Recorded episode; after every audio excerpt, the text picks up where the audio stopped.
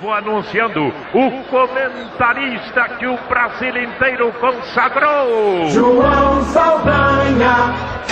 Bem, amigos do MTST, Hoje a gente vai falar de um jornalista esportivo, mas isso não condiz com toda a importância da história de vida dele. No dia de hoje é comemorado o aniversário de nascimento de João Saldanha, conhecido como João Sem Medo. Nascido em 1917, ano da Revolução Russa, que foi um evento importantíssimo para nós trabalhadores e já comentado em nossos podcasts anteriores, essa tenha sido talvez uma feliz coincidência, já que João Saldanha seria um comunista assumido. Contudo, ele ficou mais conhecido como jornalista esportivo e técnico de futebol. Dirigiu o Botafogo de Garrincha, Newton Santos e Didi, o que foi um sonho realizado, já que João também havia tentado ser jogador profissional. Ele estudou direito, mas foi no futebol que se realizou e ganhou fama pelo país. O grande feito esportivo de João Saldanha foi ter montado a famosa seleção de 1970, que via de um fracasso na Copa do Mundo de 66 e contava com João, naquela Copa, como o jornalista esportivo mais crítico, falando tudo o que estava errado no time. Por conta disso, a CBD, que era a CBF na época, desafiou Saldanha a dirigir o time na Copa de 70. E, para surpresa de todos, ele aceitou o desafio e, na sua primeira entrevista, apresentou os 11 titulares e os 11 reservas. Criador de frases memoráveis, como aquela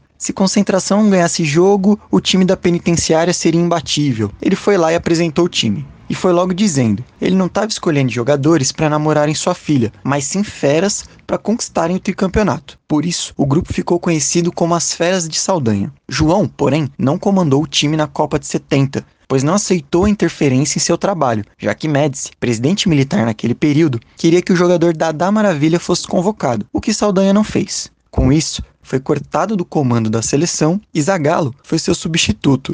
E, por coincidência, o Dadá passou a ser convocado logo na sequência. Mas a vida de Saldanha não se resume ao jornalismo e ao futebol. Ele foi um comunista convicto em um momento histórico em que falar o que se pensava poderia custar a própria vida, já que tinha sangue quente, o que lhe rendeu inclusive o apelido de João Sem Medo, dado por Nelson Rodrigues. Como comunista, ele atuou filiado ao Partido Comunista Brasileiro, o PCB, diretamente em conflitos entre o povo e parte da elite brasileira. No Paraná, ele ajudou a organizar uma luta armada ao lado de agricultores contra fazendeiros em Porecatu.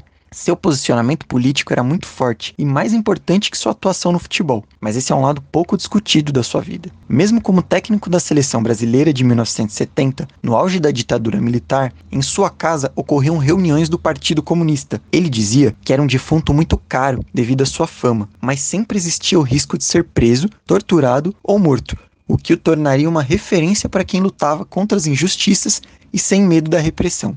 Mesmo em períodos que o Brasil está sob um regime político opressor, uma ditadura militar, ou no período regencial, onde a escravidão era permitida, líderes surgem e não têm medo de se contrapor ao autoritarismo, lutando pelo bem comum. Os movimentos sociais de hoje cumprem esse papel de denunciar as injustiças do atual governo de direita e buscam uma sociedade mais justa, desafiando a repressão, seja em qualquer momento. E por isso, o MTST tem um papel importante na sociedade brasileira pois a luta não para, independente do governo do país. Assim, lembrar de João Saldanha é lembrar da luta de todos os trabalhadores por uma sociedade melhor, mesmo nos momentos mais difíceis. MTST, a luta é pra valer.